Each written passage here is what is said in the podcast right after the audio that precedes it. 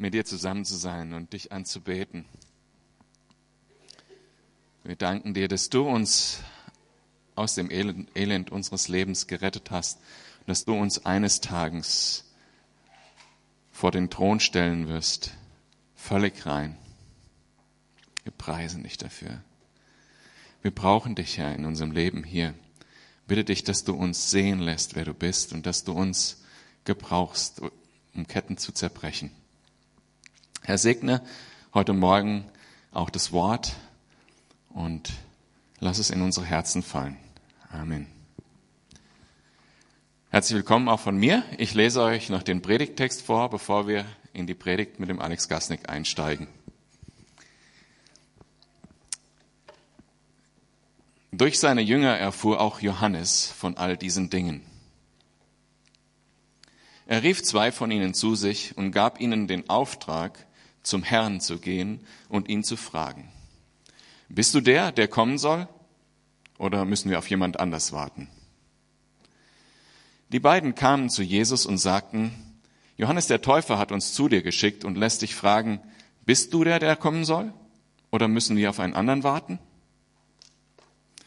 Dabei wurden sie Zeugen, wie Jesus viele Kranke und Leidende von bösen Geistern geplagte, heilte und vielen Blinden das Augenlicht schenkte. Er gab den Boten zur Antwort, geht zu Johannes und berichtet ihm, was ihr gesehen und gehört habt.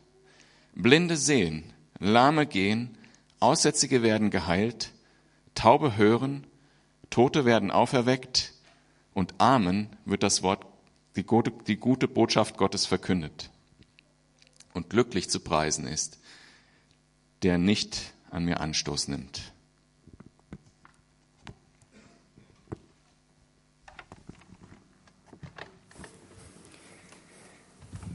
Ja, schönen guten Morgen auch von meiner Seite. Mein Name ist Alex Gasnick, wie der Alex Röhm gerade schon gesagt hat. Ich freue mich, heute Morgen predigen zu dürfen, am Sonntagmorgen, euch das Wort Gottes auszulegen. Ähm, der Brandon hatte vor zwei Wochen gesagt, dass er sonst immer um 17 Uhr nachmittags predigt. Ich predige meistens um 19.30 Uhr abends, deswegen. Aber ihr seht mich ja auch manchmal hier am Sonntagmorgen auf, dem, auf der Bühne den Gottesdienst leiten. Von daher, ich bin auch relativ wach, auch wenn wir eine schwierige Nacht hatten. Unser Sohn ist etwas krank und hat Husten. Dementsprechend war die Nacht. Aber komme ich auch nochmal in der Predigt drauf zurück. Wir haben äh, in den letzten zwei Sonntagen gesehen, wie Jesus ähm, einen schwerkranken Diener von einem heidnischen römischen Hauptmann geheilt hat.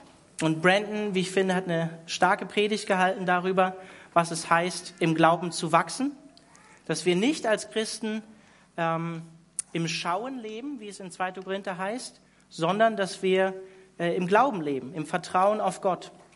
Und Brandon hat uns deutlich gemacht, dass wir auf die Autorität von Jesus in unserem Leben, auch wenn es durch Stürme geht, dass wir dieser Autorität von Jesus Christus vertrauen können. Und er hat uns herausgefordert, mit Jesus im Glauben zu wachsen. Ich fand es eine sehr herausfordernde und gute Predigt. Und da haben wir letzten Sonntag gesehen, wie Jesus einen Sohn von einer Witwe, die schon ihren Mann verloren hatte, wo auch ihr Sohn gestorben war, ihr einzigster Sohn, wie Jesus ihr begegnet ist, diesem Trauerzug, und er ihren Sohn, ihren einzigen Sohn von den Toten auferweckt hat. Und was mir besonders hängen geblieben ist von der Predigt, ist, dass wir uns, wie Alex Röhm das gesagt hat, Jesus als Vorbild nehmen sollen. In dem, wie er handelt. Er bleibt stehen, er sieht das Leid, er blendet es nicht aus, sondern er wendet sich dem Leid zu und handelt, hat Mitgefühl. Und dir und mir obliegt der gleiche Auftrag als Christen. Wir sind dazu berufen, Menschen vom Tod, geistlich gesprochen, vom geistlichen Tod ins Leben zu rufen, indem wir ihm die gute Nachricht weitergeben. Das ist ein Fokus von uns äh, in diesem Jahr als Gemeinde. Und diese beiden Abschnitte, die wir ähm, letztes Mal durchgegangen sind, diese beiden Ereignisse, die berichten eigentlich davon, wie Jesus übernatürlich, durch übernatürliche göttliche Kraft heilt. Das tut, was nur Gott tun kann. Und damit zeigt, in Jesus Christus ist das Königreich Gottes angebrochen. In Jesus Christus ist Gott wirklich am, am Werk in dieser Welt und ist Gott zu uns gekommen, wie wir es letztes Mal im Text auch gehört haben. Und heute, wie ihr gerade gelesen habt, und hoffentlich seid ihr etwas stutzig geworden, als ihr den Text gelesen habt, ähm, sehen wir ein ungewöhnliches Beispiel des Zweifels und nicht des Glaubens. Ein ungewöhnliches Beispiel des Zweifels und nicht des Glaubens. Ich hoffe, bei euch, wenn ihr den Text lest, sind große Fragezeichen entstanden, wenn Johannes hier Folgendes sagt. Bist du der, der kommen soll, oder müssen wir auf einen anderen warten? Johannes der Täufer. Ich hoffe, ihr habt ein Bild im Kopf, wenn ihr an Johannes den Täufer denkt. Wenn ich an Johannes den Täufer denke, dann kann ich mir kaum eine radikalere Person vorstellen, die Jesus nachgefolgt ist als Johannes den Täufer. Ist uns zuletzt in Lukas Kapitel 3 begegnet, Johannes der Täufer. Letzte Begebenheit. Johannes der Täufer legt sich mit einem König an, mit dem Tetrarchen von Galiläa, mit Herodes Antipas, weist ihn auf all das Böse zurecht äh, hin, was er getan hat in seinem Leben. Und darüber hinaus weist er ihn zurecht und sagt, hey, das, was du mit der Frau von deinem Bruder gemacht hast, das war nicht in Ordnung. Das war Sünde vor Gott. Es war nämlich die Schwägerin. Herodes Antipas hat seinem Bruder die, oder seinem Bruder die Frau ausgespannt. Das war seine Schwägerin, seine Nichte. Sozusagen haben sie also doppelten Ehebruch Herodias und Herodes Antipas begangen. In Levitikus oder 3. Mose 18 steht auch, du sollst die Blöße deines Bruders nicht aufdecken, also die Frau nicht von deinem Bruder nehmen. Und da hat Johannes den Finger in die Wunde gelegt. Da hat Johannes den Finger in die Wunde gelegt und dieses Unrecht aufgedeckt und ihm das gesagt. Johannes war jemand, dem die Meinung von anderen Menschen, die, die sie gegen ihn gegenüber hatten, egal war. Ihm war es wichtiger, wie es in der Apostelgeschichte heißt, Gott gehorsam zu sein. Es war ihm wichtiger, Gott zu fürchten, als das Urteil von Menschen über ihn zu fürchten. So jemand war Johannes. Und wenn ihr die Geschichte kennt, dann wisst ihr, dass Herodes natürlich nicht auf Johannes gehört hat, wie das so häufig ist. Stattdessen lässt er ihn zu all dem Unrecht, was er eh schon getan hatte, wie es heißt in Lukas, noch ins Gefängnis werfen. Östlich vom Toten Meer, in die Burg Machairus. Johannes ist während dieser Schilderung, die wir hier lesen, bereits in Haft. Johannes ist im Gefängnis, aber scheinbar nicht in Isolationshaft, scheinbar nicht völlig isoliert. Und Johannes hört von diesen Heilungen, die Jesus getan hat, die, die wir am letzten Sonntag, die, die wir am vorletzten Sonntag ähm, gelesen haben, von der wir auch hier im Sonntagsgottesdienst gehört haben. Er hört davon. Er hört davon, wie der Diener von einem heidnischen Hauptmann geheilt wird. Er hört davon, wie jemand von den Toten auferweckt wird durch Jesus. Besuch war scheinbar zugelassen für Johannes in seiner Situation im Gefängnis. Und er lässt zwei seiner Jünger zu sich kommen, wie wir gelesen haben, und sendet sie mit einer ziemlich wichtigen Frage zu Jesus Christus. Ich lese nochmal. Bist du der, der kommen soll, oder müssen wir auf einen anderen warten? Diese Frage.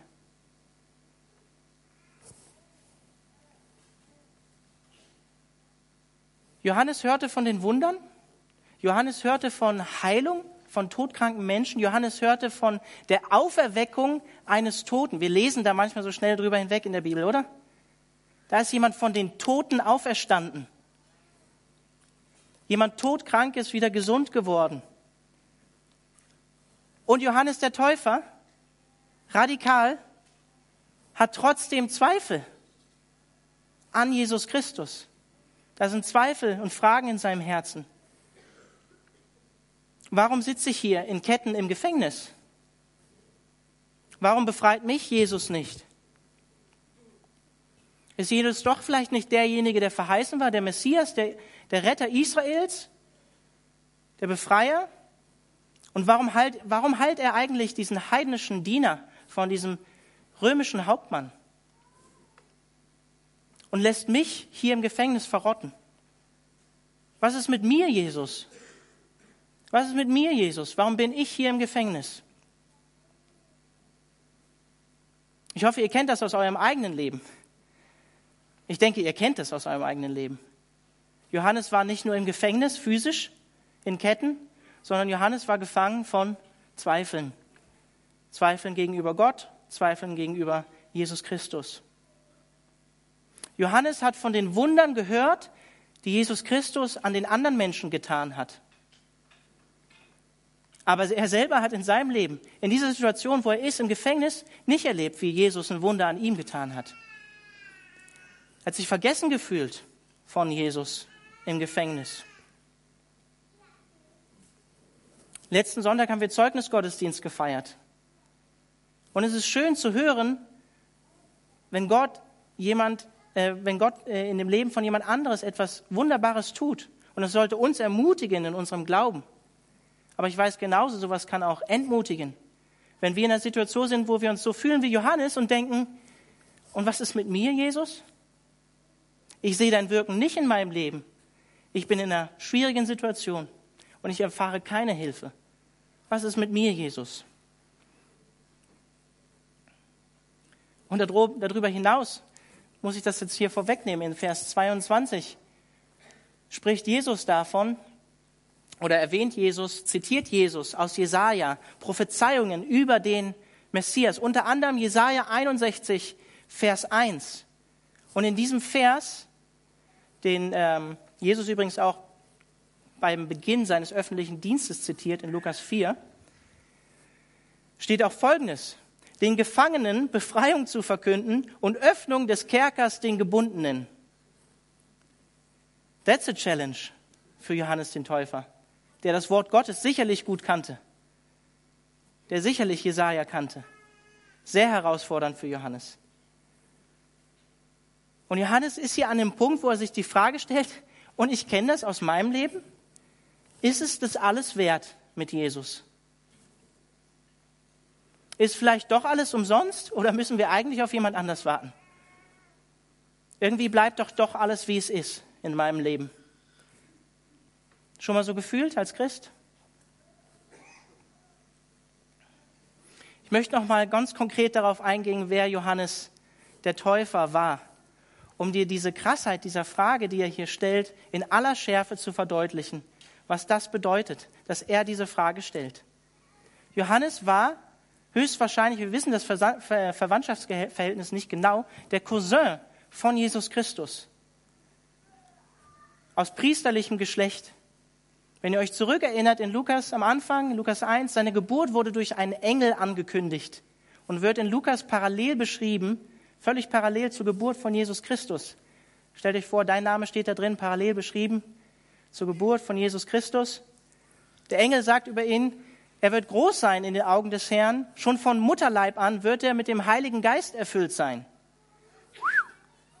Das nenne ich mal eine Aussage über ihn. Wenn ihr euch zurückerinnert, er freut sich im Bauch seiner Mutter über Jesus Christus, als die beiden Bäuche sich begegnen, wo sie noch beide im Bauch sind. Und jumpt, springt, freut sich, dass er Jesus Christus nahe ist. Über ihn wird gesagt, dass er viele zu Gott zurückführen wird. In ihm erfüllt sich biblische Prophetie aus Jesaja 40, Malachi 3.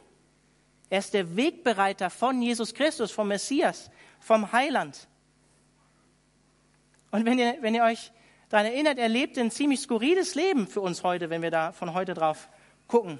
Ein Naziräerleben in der Wüste, fern von der Gesellschaft, bis er seinen Dienst anfing.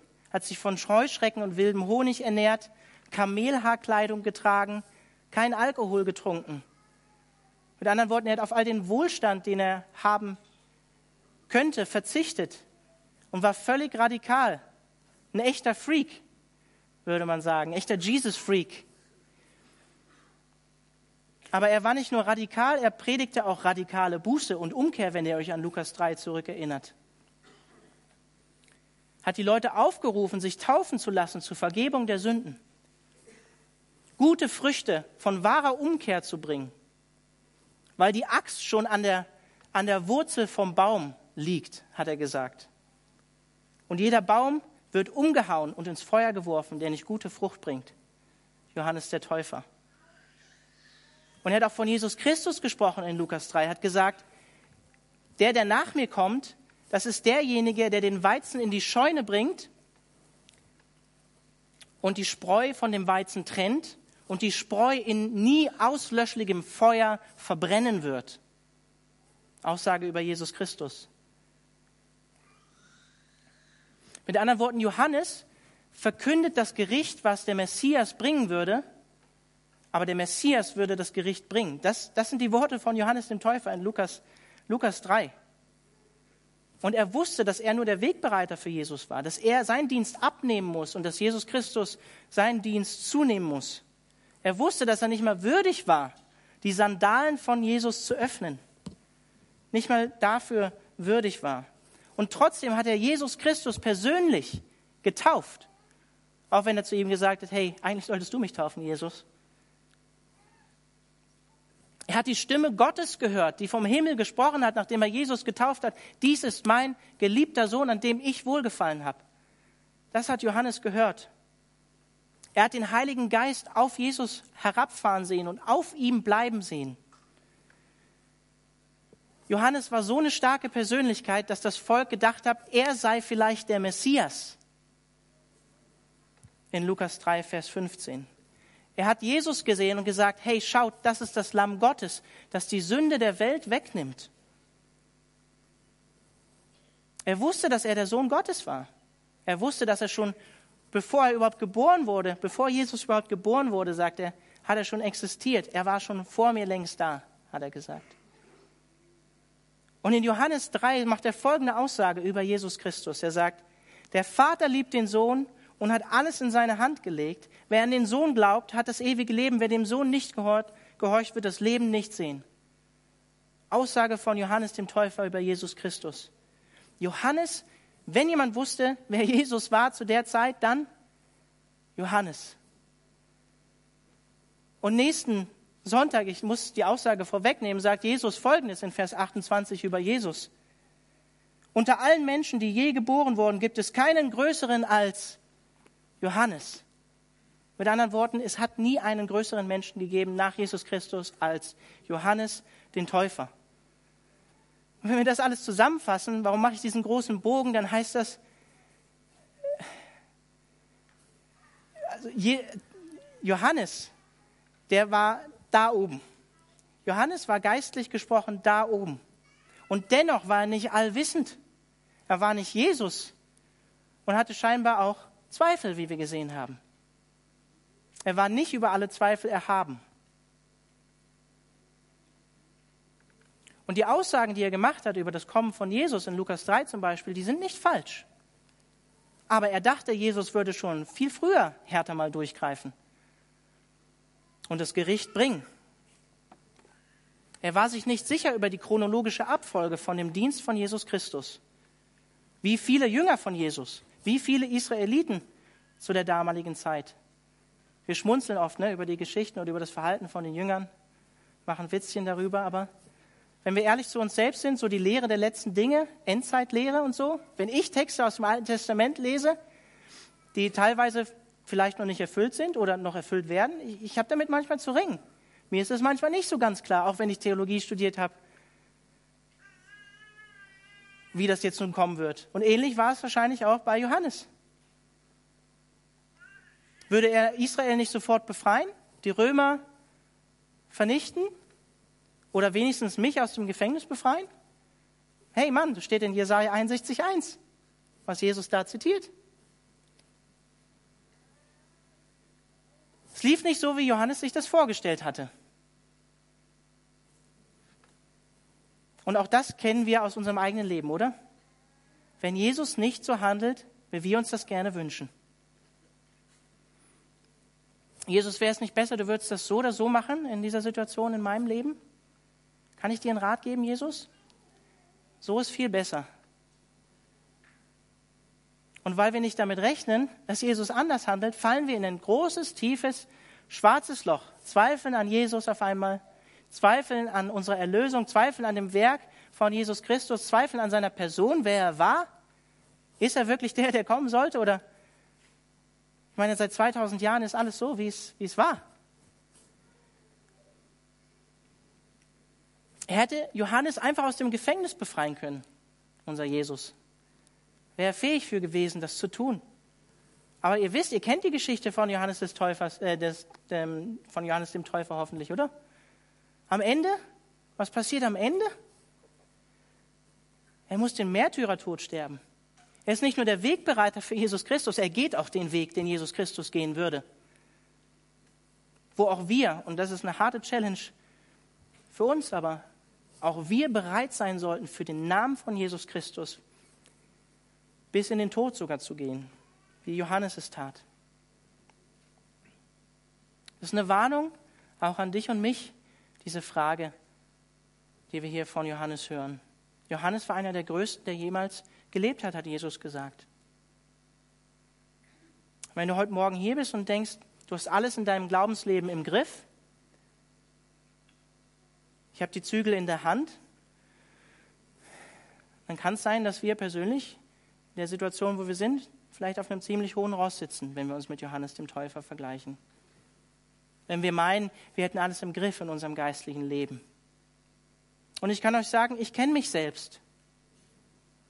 Nach unserem größten Erfolg, nach meinem größten Erfolg kommt manchmal die größte Niederlage.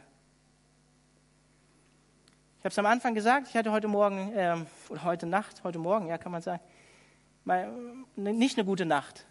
Unser Sohn ist krank, hat viel gehustet, ich hatte nicht viel Schlaf, ich war von 20 vor 1 bis 4 wach, weil ich danach nicht mehr schlafen konnte. Und ich habe mich in dieser Situation auch mit meiner Frau gezofft.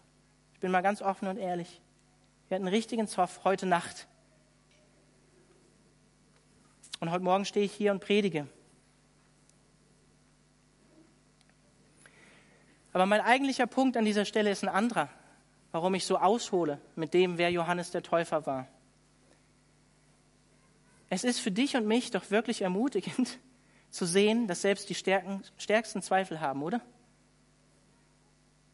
Wir sollten wirklich das als Ermutigung annehmen, was wir hier in Gottes Wort lesen, wenn eine Person wie Johannes der Täufer zweifelt. Denn die Wahrheit ist, ich und du, wir sind letztlich nicht besser oder anders als er. Zumindest was den Zweifel betrifft. Mit der Hingabe lass ich mal dahingestellt sein. Hast du erstmal beruhigend und erleichternd, das zu sehen, oder? Selbst Johannes der Täufer hatte Zweifel. Und auch ich selbst kann, kann Zweifel haben. Ich selbst kann durch Lebensumstände und Krisen, in die Gott mich laufen lässt, in die Gott mich, in, in die Gott es zulässt, dass ich in sie hineingehe, hineingehen muss, kann ich in dieses, in, in diese in, diesen, ähm, in dieses Gefängnis des Zweifels kommen. Also wichtig ist, dass wir nicht da stehen bleiben, auch wenn das ermutigend ist und beruhigend ist, das zu hören, was wir hier von Johannes lesen. Ich glaube, wir leben in einer Kultur, die Zweifel verherrlicht. Wir leben in einer postmodernen Gesellschaft. Buddha, Mohammed, Jesus. Wer weiß schon, was wahr ist, was richtig und was falsch ist. Und woran machen wir das fest? Das Positive ist hier an Johannes, das ist nicht nur negativ, diese Frage, die er hier stellt. Das Positive ist, Johannes macht sich Gedanken über die Person von Jesus. Johannes macht sich Gedanken. Und wenn wir die Menschen da draußen heute erreichen wollen, wie viele Menschen tun das heute nicht mehr? machen sich überhaupt keine Gedanken mehr über existenzielle Lebensfragen. Leben dahin, ohne sich wirklich Gedanken zu machen über das Ende, wie Blaise Pascal sagen würde, den ich sehr mag, nämlich den Tod, der unweigerlich kommt. Und wir alle sind in einem Lebensspiel und setzen, auch wenn wir nicht setzen. Auch wenn wir nicht auf Jesus setzen, setzen wir eben unsere Münze. Wir müssen die Leute wieder dazu bringen, zu fragen, wer war Jesus und was hat das mit dir und mir oder was hat das mit dir zu tun? Was passiert, wenn ich sterbe? Was kommt nach dem Tod? Wir müssen die Leute wieder damit konfrontieren und einen Zugang zu den Leuten finden. Sich, sie wieder dazu bringen, sich auf die Suche zu begeben nach Gott. Wenn du heute Morgen hier bist und Zweifel an Jesus hast, vielleicht sogar Fragen über die Person von Jesus hast, dann ist das in erster Linie kein Weltuntergang. Aber es soll nicht dabei bleiben. Begib dich auf die Suche nach Antworten. Nimm dir jemanden zur Seite, der vielleicht schon länger im Glauben unterwegs ist als du. Johannes bleibt in seinen Zweifeln nicht allein, sondern er holt seine Jünger zu sich, teilt auch mit seinen Jüngern seinen Zweifel und sendet sie zu Jesus Christus. Und genau das ist das, was wir tun sollten, wenn wir in einer Situation sind in unserem Leben, wo wir denken, Jesus, Jesus, bist du wirklich da? Dann sollten wir jemanden uns an die Hand nehmen lassen, mit jemandem zu Jesus kommen im Gebet vor Jesus treten. Und dann lesen wir hier von dieser skurrilen Szene, dass die beiden Jünger von Johannes zu Jesus kommen. Und es ist interessant, wie es im griechischen Text steht. Äh, übersetzt das ganz gut. In jener Stunde steht da. Also genau dann, als die Jünger ankommen, macht Jesus weiter. halt Leute, lässt Blinde sehen. Total skurrile Szene. Und die beiden Jünger kommen und sagen, hey, Jesus, dürfen wir dich kurz unterbrechen in deinem Dienst? Ähm, also wir müssen dir eine Frage stellen. Also nicht wir fragen dich, Jesus. Ähm, willst du fragen oder willst du fragen? Also Johannes lässt dich fragen, ne? Jesus?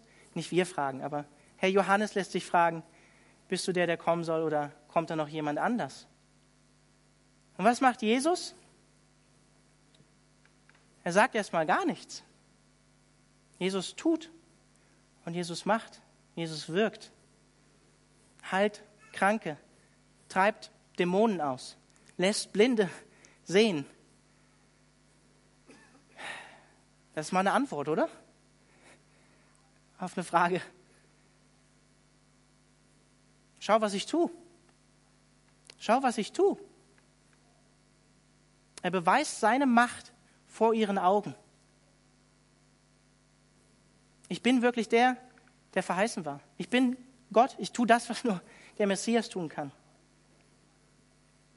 Und dann sehen wir die barmherzige und gnädige Antwort, die Jesus dann doch noch gibt, ähm, in Vers 22 bis 23, die ich nochmal lesen möchte.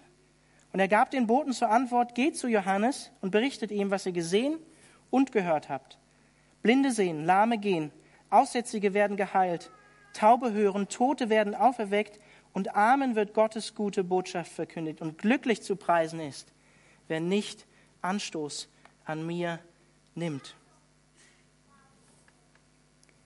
Johannes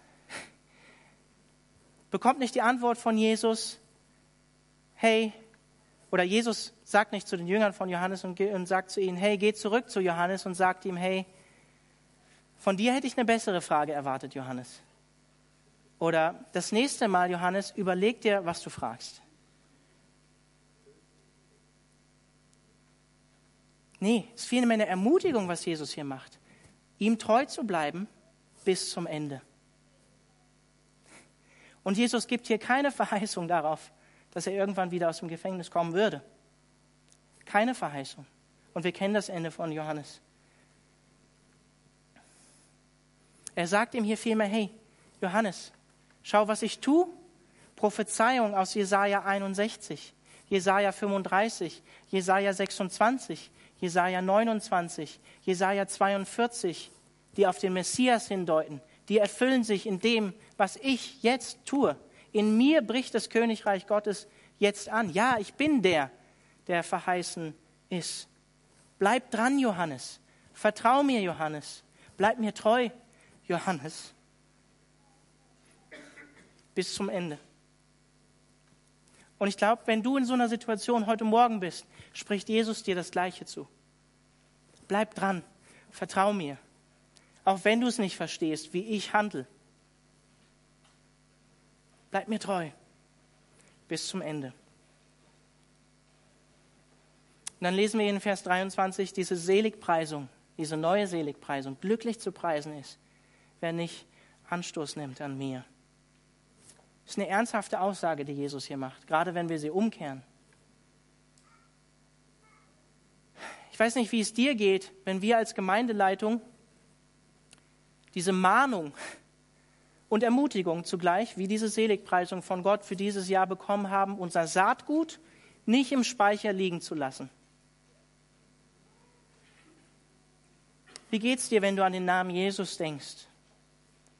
Schämst du dich vielleicht, wie ich auch manchmal, über Jesus zu sprechen mit anderen Leuten? Hast du Angst, das Evangelium zu teilen? Einzutreten für den Namen von Jesus Christus? Nimmst du manchmal Anstoß in deinem Herzen an dem, was Jesus getan hat? Und Paulus sagt in 1. Römer 1, Vers 16 und 17, ich schäme mich des Evangeliums von Jesus Christus nicht. Denn jeder, der daran glaubt, wird gerettet durch Glauben. Paraphrasiert. 1. Korinther 1, Vers 18. Die Botschaft vom Kreuz ist ein Anstoß, Torheit für die, die verloren gehen und Gottes Kraft für die, die glauben. Für die Griechen Torheit, für die Juden, die Zeichen und Wunder sehen wollen, wie sie übrigens auch gesehen haben in Jesu Zeit, nicht nachvollziehbar.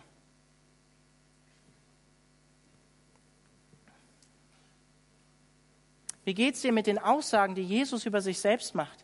Jesu Wahrheitsanspruch, Jesu Anspruch über das Leben von Menschen, von allen Menschen, von seinem stellvertretenden Opfertod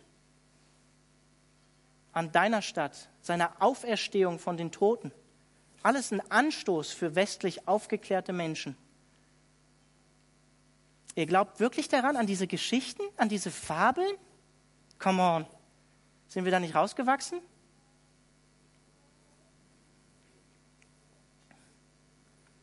Das Wort, was Jesus hier benutzt oder was hier im Griechischen steht, das kann man auch wörtlich übersetzen mit zu Fall gebracht werden, zum Abfall von Gott verleitet werden oder Jesus den Glauben verweigern oder sich wieder von ihm abwenden.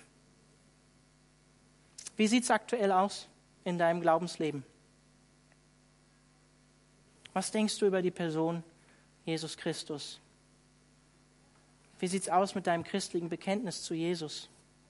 Wer war Jesus Christus für dich?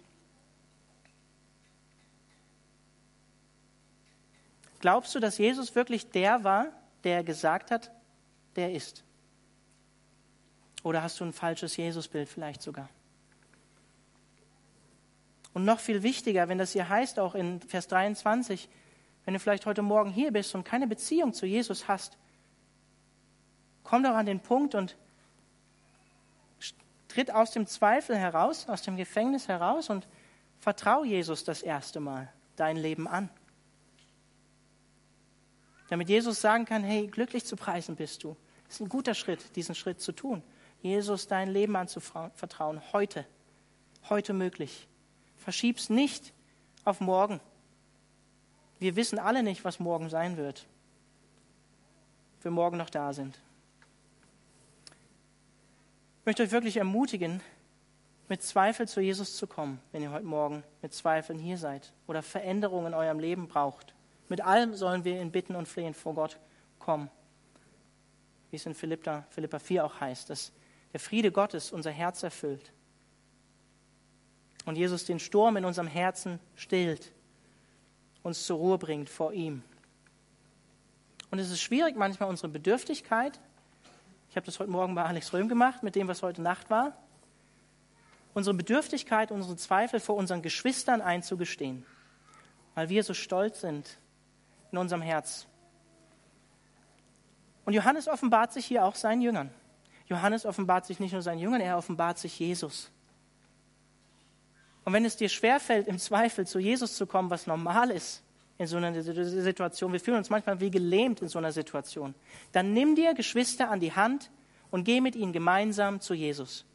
Geh mit ihnen gemeinsam vor Gottes Thron. Heute Morgen.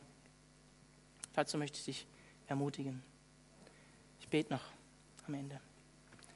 Herr Jesus, ich danke dir für die Ermutigung, die wir wirklich sehen können im Zweifel von Johannes dem Täufer, dem Größten, der jemals gelebt hat nach dir.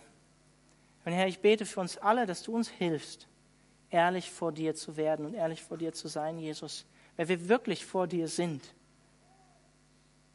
Herr, ich bete für uns alle, dass du uns Rückgrat und Standhaftigkeit schenkst für den Namen von dir.